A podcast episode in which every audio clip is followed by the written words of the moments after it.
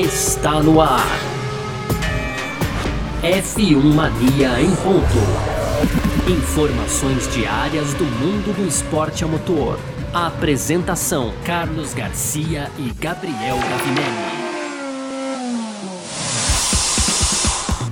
Muito bem, valeu demais pela sua presença, valeu você que tá ligado com a gente por aqui no ar, mais uma edição do nosso podcast F1 Mania em ponto, sempre de segunda a sexta para você aqui com um resumo dos principais assuntos que estão rolando aí no mundo do esporte a motor, tá bom? O conteúdo do site F1 Mania, quer ficar ligado em detalhes aí sobre tudo que tá rolando no mundo do automobilismo, entra lá f1mania.net e você pode aproveitar, claro, para seguir a gente nas redes sociais também, sempre procurando lá por site F1 Mania no Twitter, no Facebook, no Instagram. Claro, é, assina lá o nosso canal no YouTube, ativa as notificações aqui no seu agregador de podcast também para ficar sempre ligado é, é, dos produtos que saem da casa por aqui. Muito prazer, eu sou Carlos Garcia, aqui comigo, como sempre, Gabriel Gavinelli. Fala aí, Gavi! Fala, Garcia, fala pessoal, tudo beleza? Então, nesta quarta-feira, quinta-feira já, né? Os destaques aí. É quinta ou quarta-feira, Garcia? É quarta-feira. É quarta-feira, quarta-feira. Então, os destaques aí é, são os bastidores da Fórmula 1 e também tem a final da Fórmula E, né? Mas aí a etapa, a penúltima etapa da temporada 2019-2020, que já tem o título aí do português Félix da Costa e também da Tetita. Muito bem, é sobre isso que a gente vai falar nesta quarta-feira, hoje 12 de agosto de 2020, podcast F1 Mania em ponto, tá no ar. Podcast F1 Mania em ponto.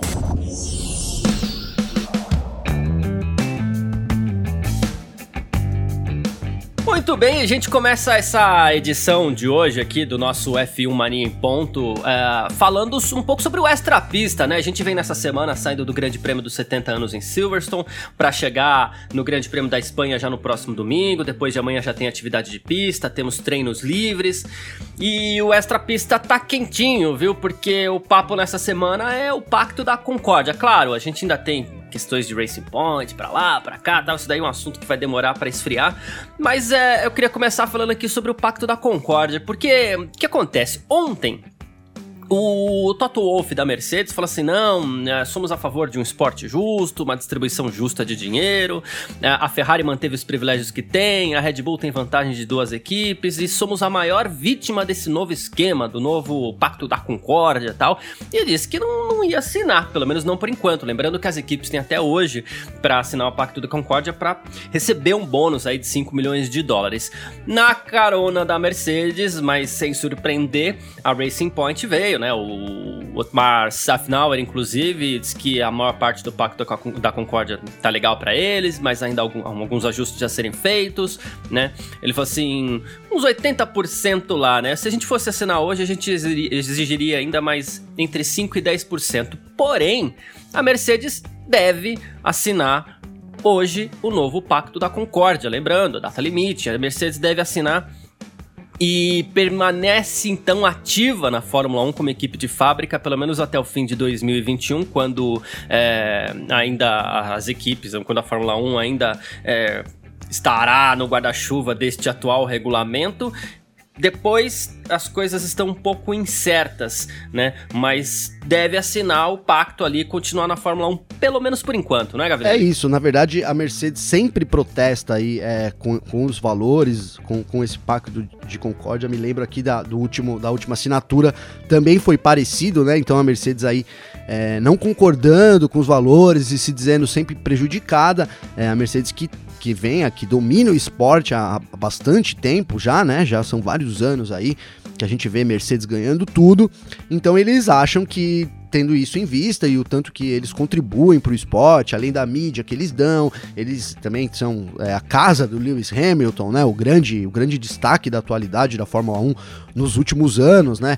E o Hamilton que pode até conquistar o título, o, recorde do Schumacher de sete títulos, então entrar para a história aí como um dos maiores, se não o maior piloto da, de todos os tempos e, e deixar o nome da Mercedes lá registrado junto com isso. Então a Mercedes acha que é injusto essa divisão que privilegia principalmente a Ferrari, né?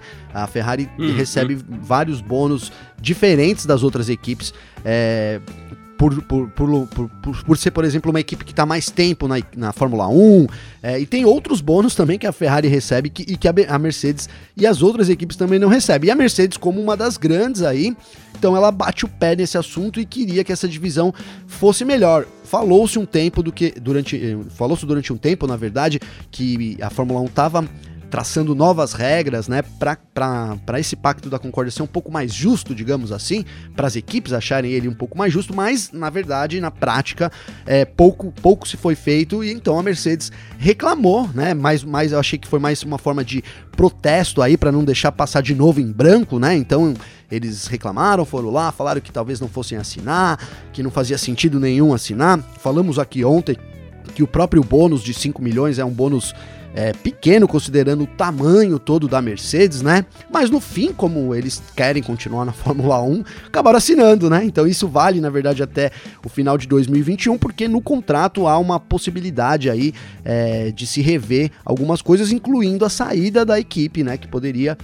é, mesmo assinando agora de novo o Pacto de Concórdia, então eles garantem para mais dois anos, na verdade, não é, o pacto dura cinco, mas a Mercedes tem uma possibilidade, uma opção de em 2021 poder até sair do esporte de novo, viu, Garcia? É, então é mais ou menos aquilo que a gente falava, né? No é, é, quase que um puxadinho, quase que uma extensão desse atual contrato, porque o contrato terminava agora e, as, e, e a, o regulamento que entraria em vigor no ano que vem. E, aliás, o novo regulamento ele foi escolhido, ele foi, a data de vigência do novo regulamento foi escolhida já tendo isso, levando isso em consideração.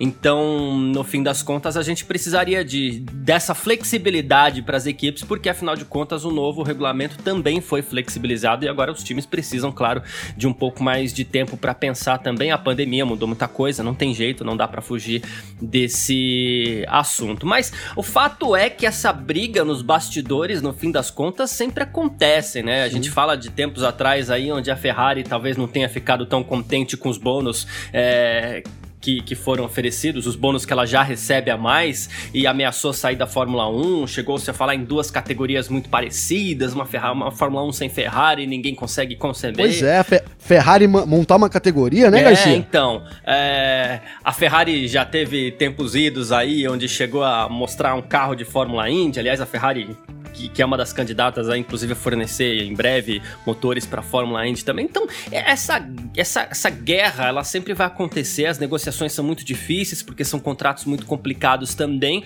e as equipes, a própria Fórmula 1, elas procuram usar a mídia é, como um fator quase psicológico ali nesse cabo de guerra que acaba acontecendo com a detentora dos direitos da Fórmula 1, que até então era a, a FON, né, a, na, através da figura do Bernie Eccleston, e hoje é a Liberty Media ali na figura do Chase Carey, que detém os direitos comerciais e os direitos financeiros. No fim das contas, é o que a gente pode falar, é a dona da Fórmula 1. Sim, na verdade, o Wolff, a gente pode dizer até que ele conseguiu meio que ele queria, né? Quando começou a história aí do Pacto de Concórdia de novo, é claro que ela já vinha rolando nos bastidores, mas quando ela surgiu na mídia de novo, justamente por esse motivo que você disse agora, ele, é, é, é comum que eles usem então a mídia para poder é, pressionar, enfim, né, fazer, fazer com, que, com que as coisas fiquem mais claras e, e, atingir também o outro lado. Então o Wolf veio e disse que ele gostaria, ao invés de uma assinatura de cinco anos, de uma extensão né, de um ano de contrato, para que depois as equipes pudessem.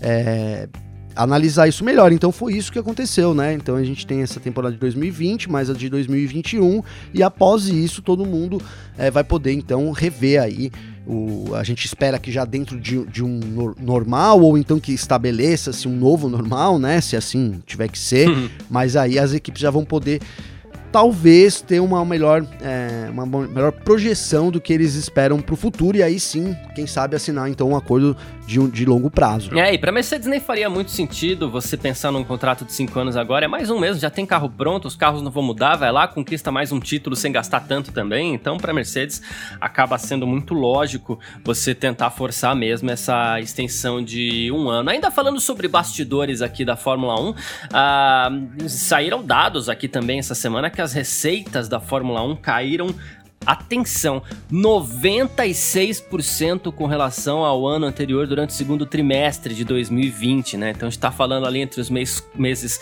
de abril e junho. Os dados foram divulgados nessa segunda-feira aí também pela Liberty Media. Então a gente está falando de uma receita que foi de apenas 24 milhões de dólares, isso, assim, a gente fala apenas 24 milhões, porque é uma comparação feita com os 620 milhões de dólares que foram acumulados em 2019. Claro, a gente está falando do que? É, taxa que as corridas pagam, de promoção, acordos de transmissão, taxa de publicidade, patrocínio. Afinal de contas, a primeira corrida de 2020 aconteceu só em 5 de julho, né? Que foi o Grande Prêmio da Áustria, exatamente. Então a Fórmula 1 perdeu toda essa receita, o que no fim das contas acaba fazendo com que a, a, a categoria esteja um pouco mais fraca também na hora de negociar todo o Pacto da Concórdia, né? Porque ela não pode arriscar perder mais daqui para frente, ela vai precisar das equipes também, então ela entra numa condição até de mais fraqueza nessas negociações. É um né? ano de sobrevivência, né, Garcia? Essa eu acho que é a palavra, né? Todo mundo vai ter que tentar sobreviver a, a, isso, a essa pandemia aí, que a gente não consegue deixar de falar, mas é isso, eles vão ter que, so, e a, e a forma, vão ter que sobreviver a isso para depois, lá na frente, voltar a fazer planos futuros e, e tudo aquilo que a gente via aqui nos últimos anos, né? Aquelas projeções e quantos números vão entrar. É, o fator tudo é um fator humano, depende muito do que, a, do que, a, do que a humanidade faz nesse momento. Se a gente tem todo mundo em quarentena aí, ou então todo mundo com medo, é, quebra toda a sequência, né? E é isso. E aí é. não funciona, o negócio não funciona. Então eu fico pensando aqui, é, da onde vieram esses 4% né, da, da Fórmula 1, Garcia? É, talvez as, as, taxas das equipes do ano passado, porque não fica muito claro de onde vieram, né? Porque no fim, a Fórmula 1 não tá recebendo receita nenhuma. Vamos traduzir aí esses 96%, e aí a gente pega então, é, que são as, as promoções da corrida, as taxas taxas de transmissão, também as receitas aí com participações, às vezes de ingressos e vendas de, de próprio material da Fórmula 1 nos autódromos, que a gente sabe que, é, que movimenta bastante dinheiro também. Então tudo isso acabou. Então o que, o que eles estariam é, recebendo ainda, né? Não fica muito claro. Gente... Talvez fosse as equipes, a taxa de equipes lá do começo do ano ainda, né? Que 24 milhões é um valor muito, muito pequeno aí. Por exemplo, se a gente situar, é o, é o contrato que o Hamilton está pedindo é, tá pedindo não, é o que ele recebe esse ano e ele quer o é. dobro para 2021. É, a gente precisaria olhar o, bote, o borderô ali com detalhes para tentar entender de onde veio, mas a, a, a Fórmula 1 também é, colocou a venda aí, material promocion, em preço promocional, internet, sei lá, aplicativo, algum tipo de assinatura, YouTube. É difícil falar, né? Porque se você for pensar. Verdade, tem esse é, serviço 24... de streaming, né? Tem, tem esse serviço. É, então, o o licenciamento de, de, de, jogos da Fórmula 1, né? A Fórmula 1 recebe pelo, pelo, pelos jogos. No, em meio à pandemia aí também a gente teve a finalização do F1 2020, que é o jogo também que a, que, né, que a Codemasters é, produz. Então, deve vir daí. Sim, é que 24 sim. milhões é aquilo que a gente falou. É um dinheiro que se cair na minha conta amanhã, eu fico feliz pro resto da vida. Mas pra Fórmula 1 é pouquinho, entendeu? É, então. É, pouquíssimo. É. É, então, mas deve ter vindo daí, é o pingado, né? Basicamente isso. Não, que bom que eles têm ainda um pingado aí para pelo menos, né, dar um refresco aí, né, digamos assim, né? Mas cair aí de 620 milhões para 24 é uma queda é, só não decreta falência porque é a Fórmula 1, né? Mas se continuar, a gente pode até fazer umas projeções meio terríveis assim, mas imagina 3, 4 anos assim, é um negócio totalmente insustentável, né, Garcia? É, lembrando que assim, a gente tem, vai chegar provavelmente aí, a Fórmula 1 deve acertar suas 18 corridas esse ano, mas muitas dessas pistas também não estão pagando as taxas, também não tem venda de ingresso, então haverá um prejuízo em comparação com 2019 ainda, daqui até o fim do campeonato a gente pode esperar que nem de longe, ó, você pensa em 620 milhões em um, em um trimestre, então vamos dividir isso por três, aí a Fórmula 1 corre basicamente por por, por nove meses, a gente tem praticamente 1 bilhão e 900 milhões por ano, que seria o lucro da Fórmula 1. É bastante coisa, Sim. mas isso deve cair muito, deve talvez estacionar na casa ali dos 300, 400 milhões. Né? Então, e aí é bem lembrado, né? É, quando eles fecharem essa, essas 18, 15 corridas, então é o que exige, eles vão receber as taxas de, transmissão também vai dar um refresco aí nas contas deles, Exato, né? exatamente. Uh, mas é isso, só pra gente encerrar esse extra pista aqui, foi confirmado também que a terceira temporada do Drive to Survive tá sendo filmada, tá? Já se sabia que a equipe da Netflix estaria presente no paddock, mas agora foi confirmado também que, que a, a temporada vem sendo filmada e, e, e não falta história para contar já, foram cinco etapas só, mas é, já temos muita história para contar, fora o fator pandemia que vai dar todo um, um, um, um pano de fundo ali para o enredo da temporada que deve sair é, poucas semanas antes ali do, do início da temporada 2021. Né? Então, pois é. é a Drive, Drive to Survive, né? Então, é uma série lá da Netflix, para quem não sabe, série da Netflix já teve duas temporadas aí. É, para alguns especialistas, digamos que é uma forma, como que eu posso usar? Nutella, vou usar essa palavra mesmo, né? Uma forma Nutella de representar a Fórmula 1. Eu gosto bastante porque eu acho que é, eu, eu acho que é uma outra visão que a gente acaba não tendo, né, nas corridas. É, mostra um outro lado aí, claro que é roteirizado, enfim, pô, é uma série da Netflix, uma mega produção, a gente sabe disso, né? Mas, assim, é, são roteiros reais que acontecem realmente nos bastidores. E eu acho excelente, principalmente do ponto de vista da, do, do, da divulgação, né, da Fórmula 1, você ter a, uma, uhum. uma, uma, temporada aí recorrente, né, então a gente já vai pro terceiro ano, tomara que mantenha isso por longos anos aí, porque além de eu, de eu gostar muito, eu acho que é, também é, um, é uma baita divulgação ali na Netflix hoje, é, é muito popular, né, em quem faz streaming aí, em quem, em quem tem aplicativos para fazer, para assistir por, pelo, pelo celular, pelo smartphone, então é um dos mais populares e você ter a Fórmula 1 inserida lá com uma série é, consistente que agrada não só fãs de Fórmula 1, como muita gente que não é fã de Fórmula 1 também, viu? Exatamente. Então é, é, é importantíssimo para a categoria. Que bom que a gente já tem anunciado aí a, a, terceira temporada. E sim, muitas histórias. V vamos aguardar, já ficamos na expectativa aí do que eles vão colocar Será que vai ter o tapão do Kvyat? Vamos ver o que, vai acontecer aí, né? É, então. Boa, é isso. Bom, a gente falou aqui sobre um pouquinho dos bastidores da Fórmula 1. A gente parte agora para falar mais um pouquinho do protesto contra a Racing Point. F1 Mania em ponto.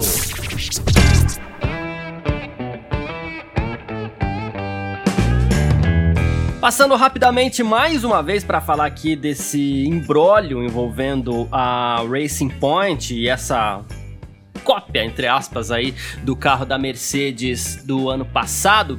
O que acontece? A Ferrari resolveu protestar da punição considerada fraca, né, é, com a, aplicada a Racing Point, né, de 15 pontos ali, mais um milhão e meio tal. Enfim, é, a Ferrari vai protestar, a Renault já pegou carona também, mas McLaren e Williams se posicionaram é, oficialmente aí dizendo que elas não vão protestar, né, e a, a, a McLaren inclusive conseguiu dizer assim, ah, a gente aceita as decisões dos comissários e tudo mais, e a gente gente tá satisfeito com o fato da FIA esclarecer um pouco mais o regulamento esportivo da Fórmula 1, né? E a Williams foi na linha de que é, a decisão da FIA de buscar proibir cópias tal dos carros para 2021 a, também tá de acordo ali com as preocupações da própria Williams, que é fundamental para o DNA da Fórmula 1 tal, a, a ideia dos construtores, né? Então, assim, Ferrari e Renault apelam. É, Williams e McLaren não apelam da decisão aplicada contra a Racing Point. É um racha na Fórmula 1 ou é apenas um posicionamento diferente? É um racha, cara. É um mini racha, assim, para mim, viu, Garcia? Porque a gente tem aí, é, então, na verdade, de um lado, duas montadoras aí, já duas fabricantes, né, unidas aí já, que seria a Ferrari e a, e a Renault, e de um lado a gente vê, então, um posicionamento da Mercedes, né, que é também parceira da Racing Point, né, que, que não, não, uhum. não entrou com a cara e, e, ali, mas... mas com certeza há, há, muita política na Fórmula 1, como há também em todos os lugares, mas é, me parece que esse, a, a, McLaren vinha reclamando, né? Antes de eu falar que me parece que a McLaren foi instruída pela Williams, pela, pela Mercedes, eu queria dizer que a, a, McLaren vinha, de, vinha falando, aí o Zac Brown vinha falando que era um absurdo, que eles também iam protestar. Isso mudou do dia para é. noite, né? É, a gente sabe que em 2021 a Mercedes, a McLaren então assume os motores é, da Mercedes. A gente falou no nosso briefing aqui, você até comentou também é, que quem sabe aí se a Williams, se a, a Mercedes sair, a, então a, Merce, a McLaren né, poderia ser a equipe principal da Mercedes, então há muito envolvido nesse jogo, além, do, além da legalidade do carro e, do, e do, da decisão, isso pode mudar muito o campeonato esse ano, né? Mas além disso, há muito politicamente envolvido aí nessa decisão e nesse posicionamento das equipes que, que a gente tem claro né? Hoje a gente já, já tem claro aí como as equipes estão abordando cada uma esse assunto. É, a gente tem o caso da Williams, que usa hoje motores Mercedes, é, tem um acordo a mais que ela usa um piloto Mercedes, inclusive, faz parte do acordo ali para fornecimento, então a gente não sabe, né? Claro, né? Mas a Williams obviamente ficaria do lado da Mercedes. Por que, que a gente fala muito de Mercedes? Porque a Mercedes começa a mostrar uma certa preocupação aí com o fato dela mesma, desse, desse, desse problema envolvendo a Racing Point, espirre na própria Williams, caso fique provado eventualmente que a Mercedes uh, forneceu dados para a Racing Point já nesse ano de 2020, dados além daquilo que são permitidos. Né? Então, claro, a, a Mercedes está como figura mais do que interessada em resolver esse embrólio petróleo para que não espirre nada para ela. E aí a gente tem, como você citou, esse caso da McLaren. A McLaren assim, ah, mas a McLaren hoje ela é Renault. Hoje ela é Renault, mas o contrato já está assinado para o ano que vem, né? E, e, quando você fala assim, ah, eventualmente ser equipe de fábrica, a gente acabou de falar que tem a chance da, da Mercedes não continuar na Fórmula 1, isso é um assunto que vem sendo conversado há semanas. E a McLaren, para mim, seria a, a, a, principal candidata aí a ser a, a equipe que concentra as forças da, da, da, da Mercedes com ela, sabe? A, a, McLaren foi, digamos, entre aspas, vai chamar de equipe de fábrica da Mercedes ali não faz muito tempo. As, as flechas de prata voltaram para a Fórmula 1 através da McLaren, sim, né? Sim, é, é, se você começar a traçar uma, umas, umas teorias conspiratórias, é, eu já até acreditei, viu, Garcia? Bem por aí mesmo. já tá tudo em, pra mim já faz todo sentido. Mano. Mercedes assinou dois anos, esse ano o ano que vem eles ganham. Aí, como não sabe o que vai acontecer, eles saem e deixam a equipe lá pra McLaren. Pronto, pra mim já é isso. Brincadeiras à parte, é isso, faz é. todo sentido, né? É, faz, faz sim. Uh, e o Toto Wolff, claro, já vem se defendendo e vai ter defesa quase todo dia aqui, né? Porque ele falou assim: a gente tá muito confortável com a nossa situação atual. Aí ele admite, passando passamos alguns dados em 2019 dentro das regras, né? Uh, aí, segundo a FIA, a Racing Point teria recebido peças em 2020, isso seria contra as regras. E aí o Wolf chegou a dizer que, olha, o dia 6 de janeiro não tem efeito material porque tudo foi entregue muito antes e todos os desenhos e designs foram encaminhados ainda mais cedo, ainda achamos que estamos, estamos dentro das regras. Uh, alguma bolinha fora ali, pode ser que talvez nem intencional, mas alguma bolinha fora aconteceu nesse caso, viu? Então, o Garcia, foi o seguinte, o, uh, pare... o que parece, porque as informações não são totalmente claras, né? Sim. Mas assim, o que parece é que a, Mercedes passou que a Mercedes passou dados para a Racing Point, vamos do, vamos do começo, que é, isso não há dúvida. A certo. Mercedes passou dados para a Racing Point, tá? Em 2019. Mas o documento que tem lá, que a FIA parece ter tido acesso, é datado de 6 de janeiro de 2020. Uhum. Então já seria nesse ano. Sim. E aí a Mercedes contra as regras. Contra as regras, mas aí a Mercedes alega que apesar do documento ser datado desse, desse ano, é, os dados foram passados no ano passado, mas é uma coisa um pouco tanto quanto estranha, né? Eu até acredito que os dados tenham sido passados em 2019, mas se você tem, por que não então ter assinado o documento em 2019, principalmente sabendo que isso seria refletiria lá em 2020 no regulamento, parece até um tanto quanto amador, assim, o advogado tinha que ser mandado embora, não sei, alguma coisa tinha que acontecer, porque se realmente é isso, é um, um amadorismo muito grande aí dessa, dessa, dessa parte jurídica, né, da parte desse contrato não ter sido assinado quando deveria realmente ter sido assinado, né? Exato. Enfim, é uma situação complicada e, e, a Mercedes vai ter que explicar um pouco do, do inexplicável, né? Porque se você diz, se você tem um, um documento datado de 2020, no regulamento está dizendo que é proibido isso em 2020, para mim parece muito claro.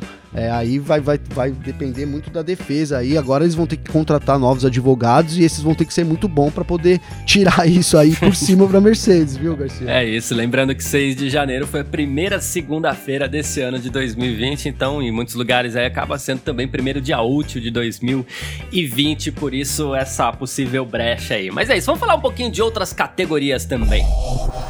F1 Mania em ponto. Sabemos que a gente vem desse grande prêmio dos 70 anos da Fórmula 1. No próximo domingo a gente tem grande prêmio da Espanha, mas tem outras categorias, tem notícias de outras categorias também, enquanto os caminhões viajam ali de Silverstone até Barcelona, inclusive nas redes sociais de alguns pilotos, jornalistas aí e tal. A gente acompanha até a viagem de alguns, né? Isso é muito, muito, muito bacana.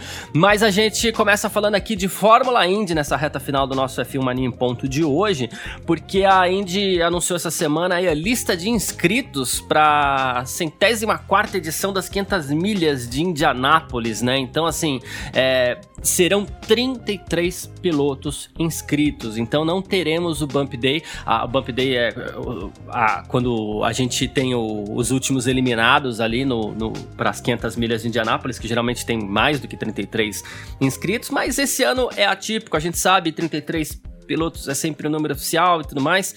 Enfim, alguns pilotos se destacam aí, o Tony Canaan, que vem disputando parcialmente a temporada. É, quem mais? A gente vai ter a participação de pilotos que só vão disputar as 500 milhas, e nesse caso a gente destaca aí o Fernando Alonso, que é bicampeão mundial de Fórmula 1, que ano que vem estará de volta na Renault, e o Hélio Castro Neves também, que é dono de três vitórias, né? Então temos aí, e claro, todos os pilotos que disputam o campeonato regularmente estarão também no grid, né? Então, é, e sem público, né? Chegou-se a cogitar a possibilidade de, de, de termos venda de ingresso pro, pro, pras 500 milhas, mas não teremos, vai ser sem público mesmo, né? É, não, é, a situação nos Estados Unidos tá, tá bem, né, é a pior, né, atualmente do mundo, número de infectados aí, né, de contagiados, de, até de mortos também, então...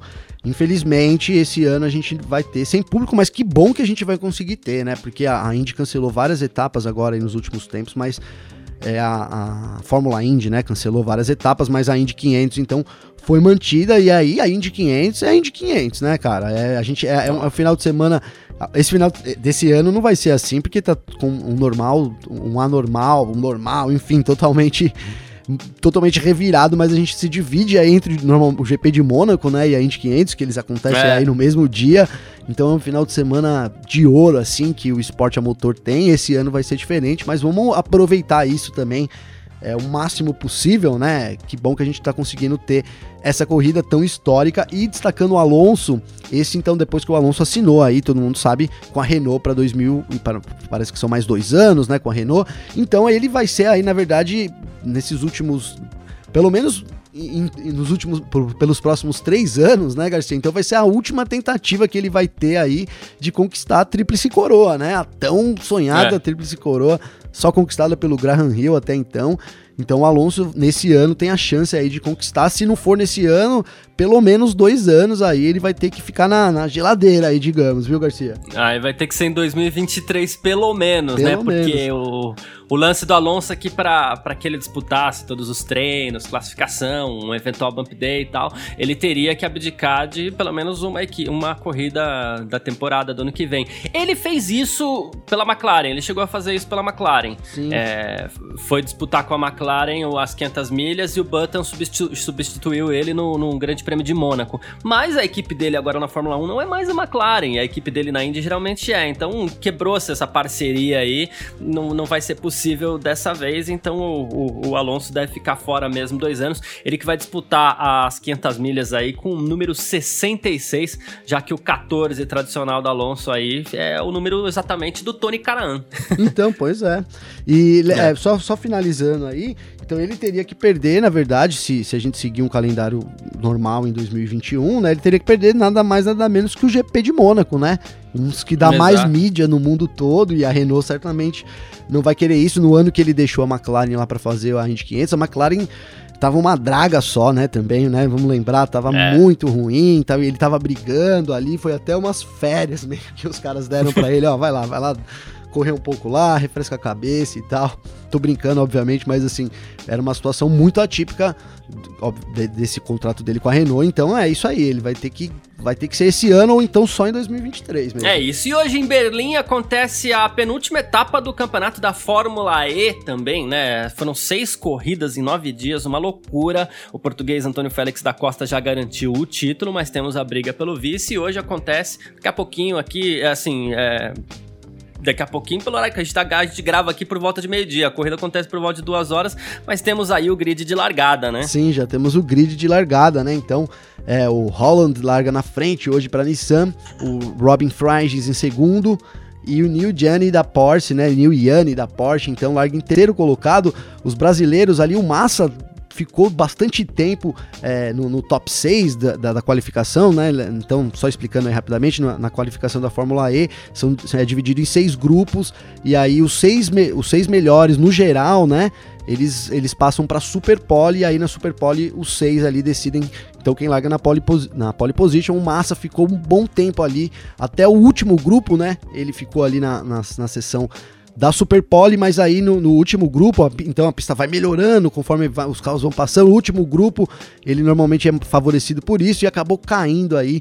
É, vai largar na oitava posição, uma boa posição de largada do Felipe boa. Massa, seguido pelo Sérgio Sete Câmara, também o brasileiro aí que estreou com tudo, né? É, é, a Dragon é uma Dragon mesmo, então ele, ele com perdão da palavra, então é um carro bem ruim mesmo e, e ele tá conseguindo se sair muito bem, né? Já, ele já deu umas entrevistas, aí parece que ele sacou a mão do, do negócio aí, né? E o, e o de graça, então, queria falar, e para falar do de graça, eu queria falar do primeiro grupo da qualificação de Berlim, que, que na verdade a qualificação é feita inversa, né? Então, assim, o primeiro grupo são os seis primeiros do campeonato, o segundo grupo do sétimo ao décimo terceiro e assim por diante, né? Então, o primeiro grupo, ele pega a pista mais suja, mais ruim, os pilotos é, deixam isso pro, pro final, né? Então eles deixam a volta pro último final e para essa terceira corrida em Berlim é o terceiro, é, essa na verdade a quinta corrida, terceira rodada dupla em Berlim e são três layouts diferentes que eles escolheram. Então esse terceiro layout ninguém nunca correu. Ela tem umas chincanes ali no final, umas curvas para esquerda, para direita